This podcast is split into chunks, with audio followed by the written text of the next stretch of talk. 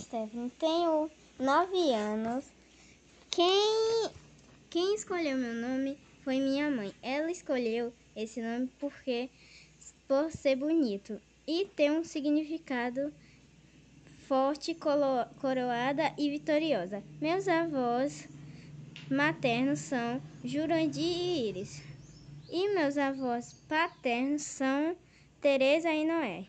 Todos eles moram aqui em Itaberaba e moram perto da minha casa. Meus pais são Elida e Weston. Meus eles se conheceram desde que eram pequenos. Minha, minhas avós eram amigas. A história da família aqui é o áudio. Minha mãe conheceu meu pai através de uma amiga em Salvador, por, na padaria do pai dela. É assim. Minha avó se conheceu com meu avô ah, lá em Salvador também, em um edifício.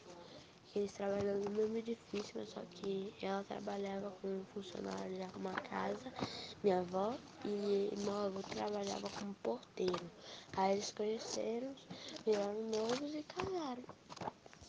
É só isso mesmo. Beijo, professora. Tchau.